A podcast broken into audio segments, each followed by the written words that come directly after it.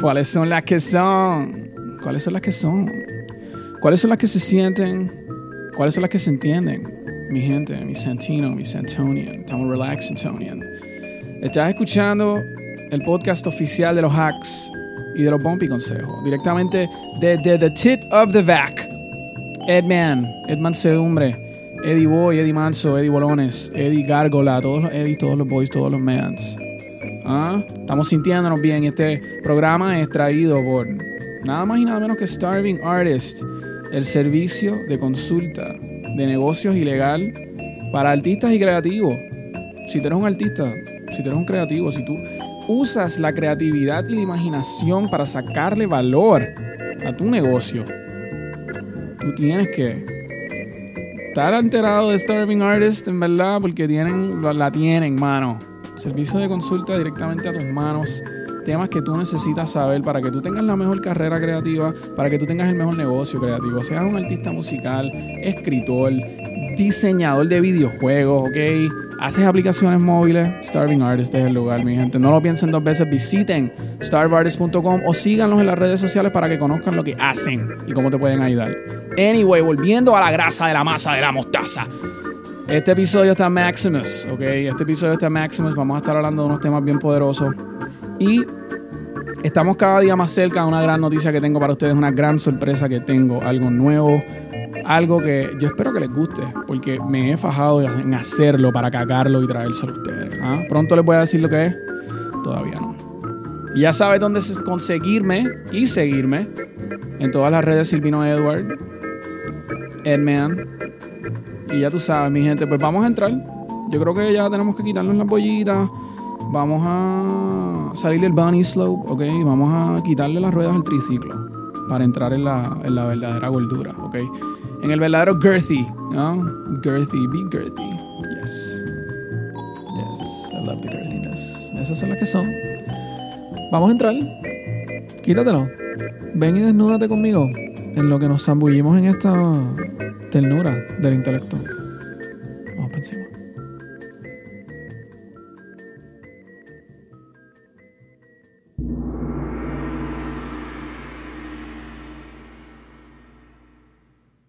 Moisés en el desierto.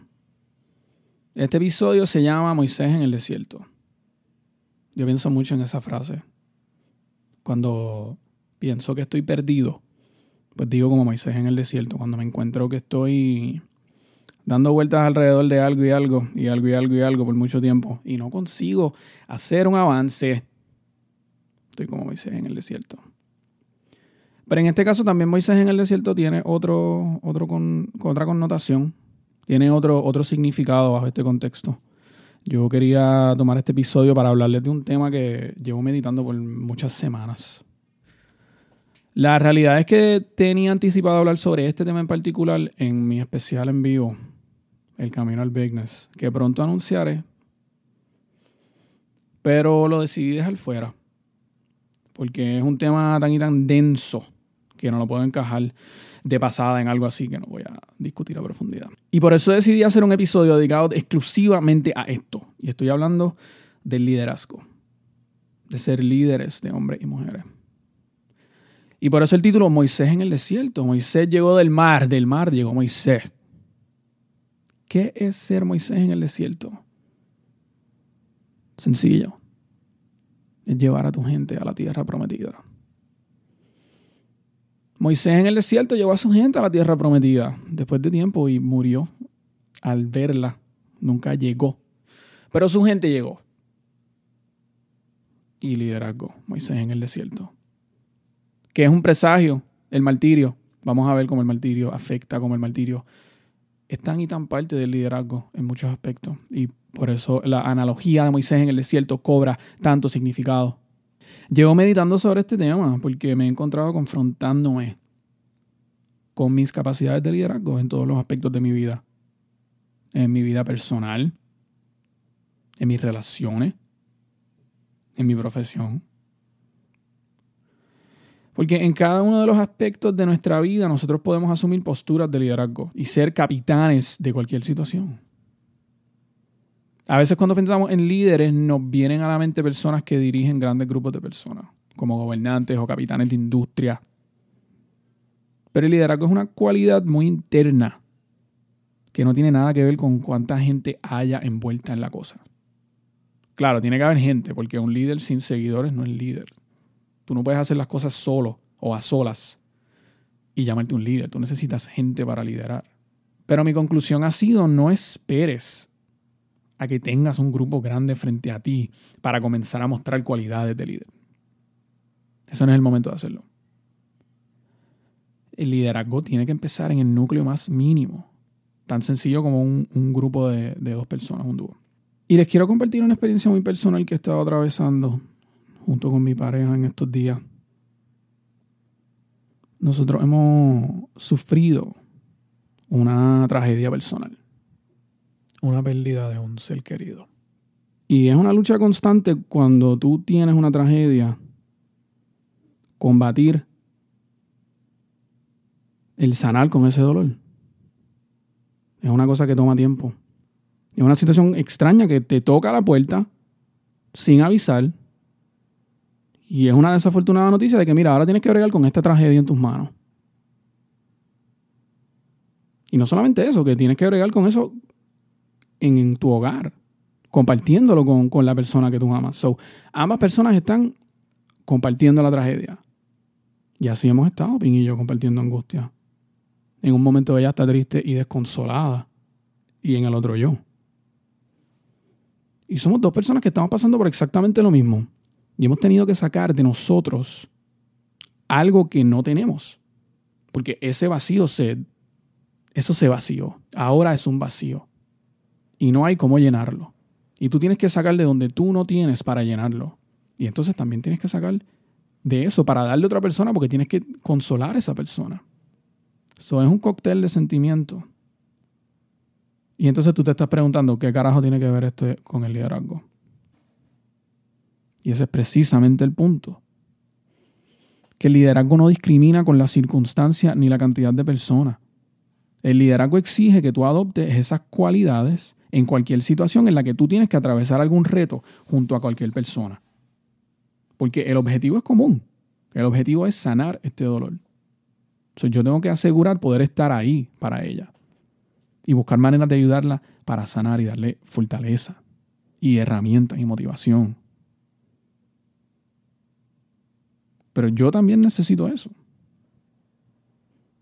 Y el liderazgo requiere que yo me preocupe por esa persona, por, reconocer la situación y buscar una manera de trabajar juntos para superar esto. El reto requiere que yo sea mi propio motor que yo sea la persona que me motive para seguir. Porque a veces esperamos que ese rol nos lo llenen otras personas que no son nosotros. Otras personas que son los que nos van a motivar. Los que nos van a decir cómo hacerlo. Coge por aquí, no hagas esto. Yes, lo estás haciendo bien. No te preocupes. Estás en camino, siéntete bien. So, esperamos tener ese motor externo para impulsarnos a hacer las cosas. Nos hace falta alguien que nos motive. Y esa persona se llama un líder. Y ese es el hack que quiero discutir. Tú tienes que ser tu motor. Porque tú tienes que ser el líder. Para asumir liderazgo tienes que tener la motivación interna. No importa la situación, sea una tragedia personal o sea otro reto. programarte para no depender de alguien para siempre estar recibiendo esos comandos como de cómo sentirte, de cómo proseguir, de cómo mejorar. El hack para desarrollar ese líder para que así lo puedas hacer por otro. Ok, so vamos a entrar ahora en la grasa de la masa. Le mostré el ejemplo anterior para ponernos en contexto en dónde podemos identificar oportunidades para asumir liderazgo y que sean en cualquier situación que conlleve un reto y que conlleve más de una persona envuelta. Y eso significa que nosotros en realidad tenemos que ser líderes prácticamente en todas las situaciones de nuestras vidas pues son muy pocas las cosas que nosotros atravesamos enteramente solos o que deberíamos atravesar enteramente solos. entonces, ok, ¿cómo vamos a discutir esto si no, todavía no tenemos ni una definición? Cuando uno piensa usualmente en un líder, como mencioné ahorita, uno, uno piensa en una persona de autoridad como gobernantes, como CEOs, como empresarios. Pero no siempre los que están arriba son líderes y no todos los líderes están arriba. Como es una cualidad y no es una posición. Mucha gente quiere ser líder, pero en verdad lo que quieren es poder. Porque muchas veces somos egoístas y las razones que tenemos para estar en posiciones de autoridad son muchas veces para servirnos. Dinero, prestigio, poder. Otras veces queremos ser líderes, pero en verdad no nos gusta trabajar con la gente. Y no queremos controlar todo. Y en ese caso no somos líderes, somos doers. Hacedores de cosas. Punto de liderar es mover a múltiples individuos en unísono para que trabajen en una dirección. Y aquí está por fin la definición. O por lo menos la definición con la cual yo voy a estar partiendo y con la cual yo parto para definir el liderazgo y esas situaciones en mi vida. Y este es el hack. La definición del liderazgo es, liderazgo es motivar a un grupo de personas hacia una meta común. Motivar a un grupo de personas hacia una meta común. Tiene tres elementos.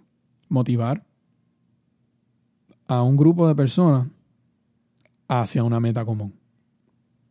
Entonces lo que vamos a hacer es vamos a ir desmenuzando un poquito estos temas. Y empecemos por el primero, motivar. Como hablamos ahorita, tú tienes que ser el motor. De ti es que fluye esa energía para querer lograr ese objetivo o atravesar ese reto. Si tú no tienes motivación como líder, es como un carro sin gasolina. Tiene todas las piezas, todo sirve, todo bien, pero no va a avanzar. Tú no puedes esperar que alguien en tu equipo sea el que brinde esa energía por ti. Tú tienes que traerla todos los días. ¿Sabes? Tiene que haber personas que traigan esa energía. Pero tú tienes que ser la fuente principal de la energía. Tú tienes que traerlo todos los días. Tú tienes que tener una pasión por esa cosa más grande que cualquier otra persona. Porque eso va a hacer que tú te levantes más temprano o te acuestes más tarde. Que de verdad te importen las cosas. Que saques de tu tiempo libre para responder o resolver. Que sacrifiques todo el tiempo que sea necesario para que la cosa suceda y funcione. Desde lo más profundo de tu ser para que eso se dé. Tú estás viviendo, estás respirando esa cosa y eso es contagioso. Eso se ve, se huele, se siente. La gente observa que tú estás dando el mayor esfuerzo y, y estás dando la cara cuando se pone a prueba el reto. El que carga con la culpa si la cosa fracasa. Y el que tiene que compartir la victoria si todos triunfan. Y eso es importante destacarlo porque el liderazgo no depende del crédito. Tú tienes que estar dispuesto a caer en la culpa cuando alguno de tus miembros flaquea y tomar la responsabilidad con eso. Y de la misma forma, tienes que repartir el bizcocho del crédito cuando la cosa se logra. Si tú quieres ser un líder, no puedes valorar el crédito por encima de empoderar a la gente que te va a llevar a ese lugar. Entonces, ¿cómo motivamos al corillo? La única manera que podemos motivar al corillo, para bien o para mal, es si tú estás dando el ejemplo, como ya hemos visto. Y como vamos a discutir más adelante, hay distintas maneras de mostrar esa motivación. Pero tú tienes que ser esa roca, esa base, el fundamento que no quebranta. Porque la gente va a venir a donde ti cuando la cosa esté oscura. Si tú llegas tarde, si no estás informado, si no defiendes tus posturas, si te demoras en ejecutar, pues tú estás poniendo a duda tu liderazgo. La gente solo va a estar, solo va a hacer hasta donde ellos vean que tú hagas. La gente no va a hacer más que tú. Y si lo hacen, van a exigir ser líderes. Las organizaciones forman el carácter y las costumbres de sus líderes. Y así es que tú tienes que ser el vivo ejemplo de cómo tú quieres que esa cosa se ejecute. Y hay distintas maneras de hacer esa motivación manifestarse. Tú puedes motivar con el miedo. Cuando la gente hace las cosas por miedo, puedes hacer las cosas por miedo a las consecuencias del regaño o el fallout. Puedes hacer motivar con compasión cuando la gente sabe que van a ser tratados con respeto y deferencia si ocurre algo. Puede motivar con incentivo cuando la gente hace las cosas por el fin de obtener un beneficio para ellos o algún interés a cambio. Y todas son útiles y justificables dentro de sus circunstancias. Por eso es que hay muchos distintos estilos y personas que vemos que asumen liderazgo. No todos son los mismos. Yo siempre uso el ejemplo de, Michael Jordan, porque es un ejemplo bien particular del tipo de líder que lidera, valga la redundancia, con su talento y con su competitividad. Se ha convertido en el estándar, ¿verdad?, de, de, excelencia, pero la realidad es que hay que reconocer que no es la única manera de motivar y la única manera de ser el mejor y la única manera de llegar a la cúspide. Es haciéndolo como él lo hizo, porque él lideraba a través de la furia, Y a través de ser el mejor en el mundo en lo que hacía. No solamente él tenía los atributos físicos, sino tenía la energía mental y competitiva de querer desarrollar esos talentos hasta el punto más máximo. Y no solamente eso, sino quería derrotar y desmoralizar al oponente. y de esa forma, pues él tenía esa relación con los miembros de su equipo para que ellos también sientan ese poder. Y no todo el mundo está en esa, ¿entienden? Y eso está bien. Y eso está bien. Eso, es una manera de ser un líder. Pero muchos de nosotros no vamos a tener el lujo de ser los mejores en el mundo en la cosa que hacemos. Ya sea por el talento, ya sea por el tiempo que le... Pero muchos de nosotros no vamos a tener esa oportunidad o no vamos a poder liderar siendo el mejor. Porque cuando tú eres el mejor en algo, nadie te gana. So, usualmente tú tienes la razón porque nadie te alcanza, ya es la cosa que sea.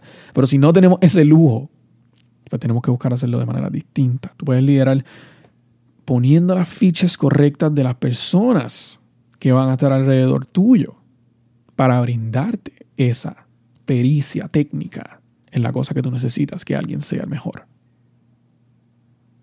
Y así tú supervisas que todas las partes estén obrando en unísono.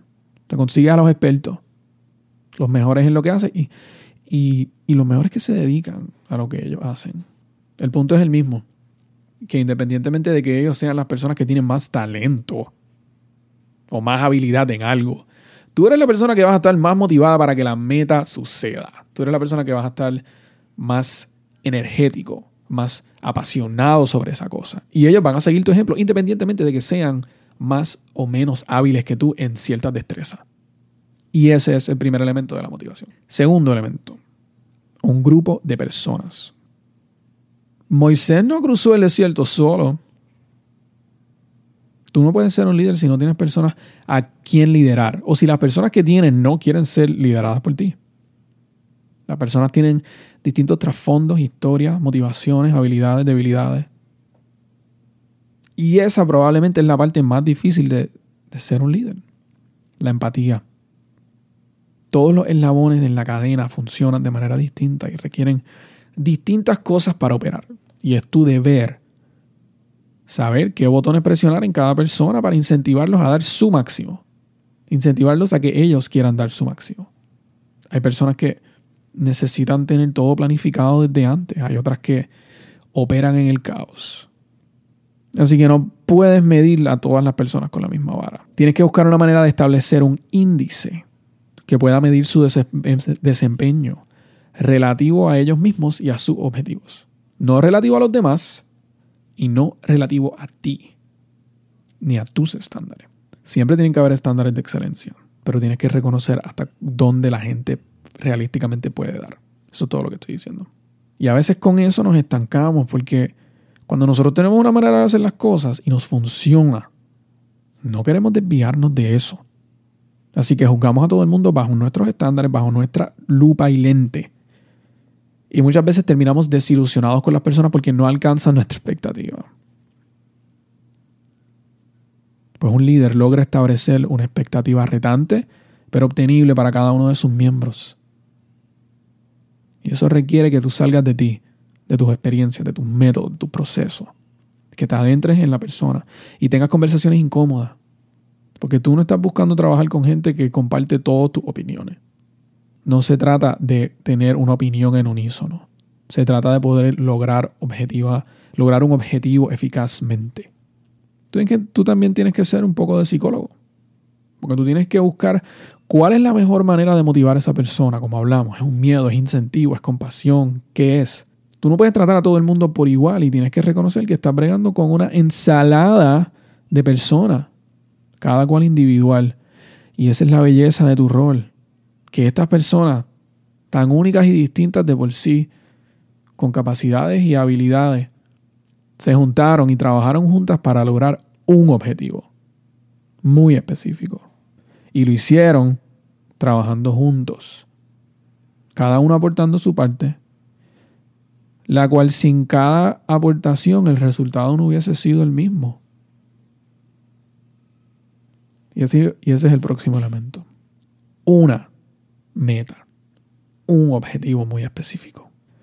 La meta común, la meta es común, no es la meta tuya, no es la meta de alguno de ellos, no es la meta de todos ellos a la vez. Esas son algunas de las razones por las cuales los proyectos fracasan comúnmente. Porque la meta no está bien definida, la meta no representa el interés de todos o no tienen dirección porque quieren lograr muchas metas a la vez. No es la meta tuya, ni todas las metas de todos. Tu trabajo no es convencer a la gente a que hagan lo que tú digas, porque eso no es un líder, eso es un autoritario. Tu trabajo es mostrarle a las personas de que lo que tú estás exigiendo de ellos, lo que tú estás sugiriendo, enfáticamente que ellos hagan es en realidad lo mejor para ellos. La razón por la cual tú los estás motivando es porque tú quieres sacar lo mejor de ellos, para que ellos logren lo que quieren lograr. Y ayudas a crear en tu equipo el sentimiento de que todos tienen un rol que aportar, que es indispensable, que cada uno es distinto y especial. Y que el éxito del equipo en realidad es el éxito de cada uno de ellos. Esa es la meta común. So, en realidad el liderazgo es un martirio, como Moisés en el desierto. Tú eres el escogido para sacar de cada una de estas personas lo mejor que ellos tienen y asegurar que ese proyecto, que ese reto, que ese objetivo se logre y que funcione de la mejor manera. Y eso, como hablamos, requiere que tú sacrifiques más que nadie, que te importe más que nadie, que sufras por eso más que nadie, que tomes la culpa por el fracaso y que compartas la gloria en el triunfo. It's a thankless job. No es glamuroso. Y los que lo ven de esa manera tienen otros intereses que no es la meta común. Y esas son las que son. Y esas son las que son. Mi Sentino estuvo poderoso. El Jogwalk este. Estábamos haciendo como los Jabberwockies. Estábamos haciendo los Dances with Wolves. ¿Ah? Siente el poder. ¡Wow! ¡Qué niveles! Se sintió bien poderosa esta.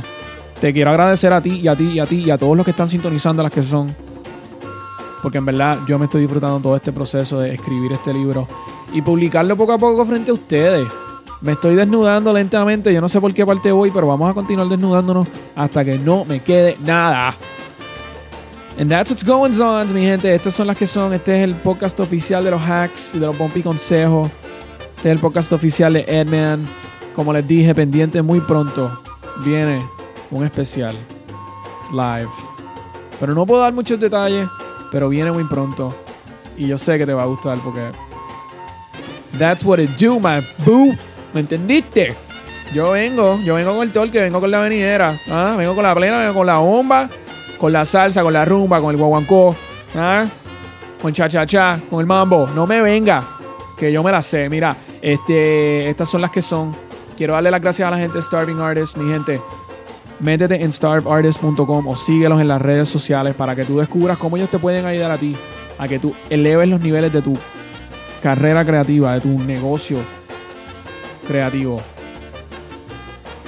Y como siempre, suscriban este podcast en, Spotify, en Apple Podcasts, en Stitcher, en donde sea que lo escuchen, suscriban y sigan siguiéndome en las redes, en Instagram, Twitter, en Facebook. Estoy como Silvino Edward en Instagram, en Facebook. Que digan, no, en Facebook estoy como Edman PR. Así que tengan, tengan, hagan esa corrección. Man, tan agradecido de estar pasando todas estas cosas, mano. Todas estas cosas las estamos pasando juntos. 2020 ha estado wacky quiero que, mano, manténganse informados, manténganse informados, manténganse vigilantes, ¿ok?